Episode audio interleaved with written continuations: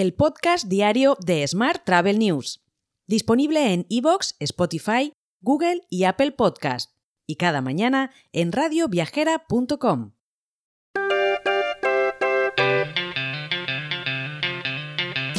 Saludos y bienvenidos a una nueva edición del podcast diario de Smart Travel News, edición número 1143 del 20 de marzo, lunes de 2023.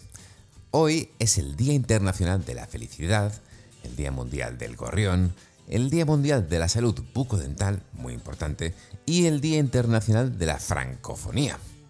Además, es el Día Mundial sin carne, el Día Mundial de la harina, claro, te dan una alternativa, y el Día Mundial de la rana.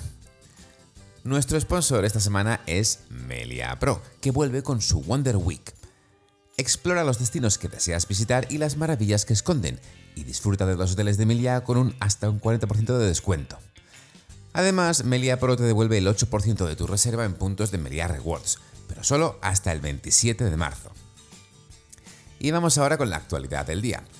De acuerdo con kayak.es, las búsquedas de los españoles para viajar esta Semana Santa se han incrementado alrededor de un 21% con respecto al mismo periodo del año anterior.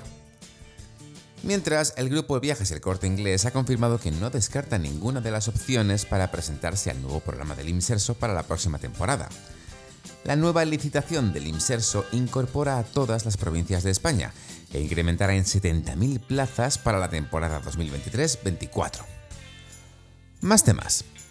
Los precios del transporte aéreo de pasajeros bajaron un 9,4% en el cuarto trimestre de 2022 respecto al trimestre anterior. Aún así, registraron un incremento del 6,4% respecto al mismo periodo de 2021, según informó el pasado viernes el Instituto Nacional de Estadística. Por otro lado, el Ministerio de Transportes, Movilidad y Agenda Urbana asegura que en ningún momento se ha planteado la posibilidad de modificar el sistema de subvenciones de los billetes de avión entre los archipiélagos Balear y Canario, Ceuta y Melilla y la España peninsular para los residentes de esas regiones. Hoy también te cuento que Tenerife ha renovado su acreditación como destino turístico inteligente, tras ser evaluado por Segitur y al haber vuelto a obtener un grado de cumplimiento superior al 80%.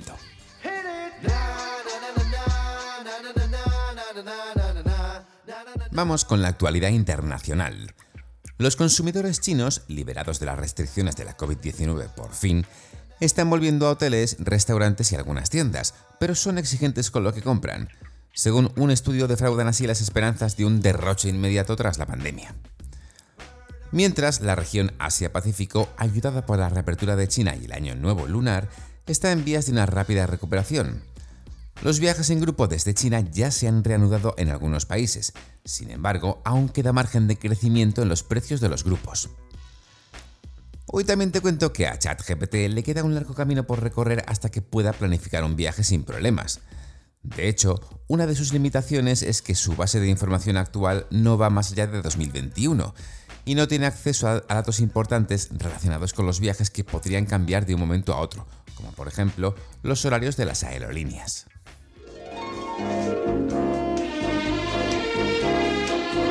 Hotel. Y terminamos con la actualidad hotelera. CELAC e IFEMA Madrid se unen para organizar The Guest Experience Trade Show, una feria que se modela para servir a toda la cadena de valor como principal instrumento comercial y profesional especializado de referencia al servicio del impulso de la industria del hospitality. La primera edición se celebrará en el mes de octubre de 2024. Más temas. World Hotels Collection ha anunciado la expansión de su oferta hotelera en destinos clave de Europa y Asia como cinco, con cinco nuevos hoteles. Incluyen el lanzamiento de la marca en Grecia, la presentación de la colección Crafted en España, un nuevo hotel de la colección Elite en Ámsterdam y un nuevo hotel en Tokio. Por último te cuento que Vinci Hoteles se suma un año más a la hora del planeta una campaña promovida por WWF que en esta ocasión tendrá lugar el próximo sábado 25 de marzo, de 8 y media a 9 y media de la tarde. Como sabes, la campaña pretende concienciar sobre la eficiencia energética y este año lo hará bajo el lema Apaga la luz, dale una vuelta al planeta. Te dejo con esta noticia. Mañana volvemos con más noticias sobre el turismo, por supuesto. Hasta entonces, feliz lunes y muy feliz semana. Si quieres apoyar este podcast, déjanos tus valoraciones y comentarios en Spotify, Evox o Apple Podcast. Recuerda que puedes suscribirte a nuestra newsletter diaria entrando en smarttravel.news en la sección Suscríbete. También puedes recibir un mensaje con este podcast y los titulares del día directamente en tu WhatsApp. Solo tienes que añadir a tu lista de contactos el número 646-572-336 con el más 34 delante si nos escribes desde fuera de España y después enviarnos un WhatsApp con la palabra alta. Gracias por escucharnos.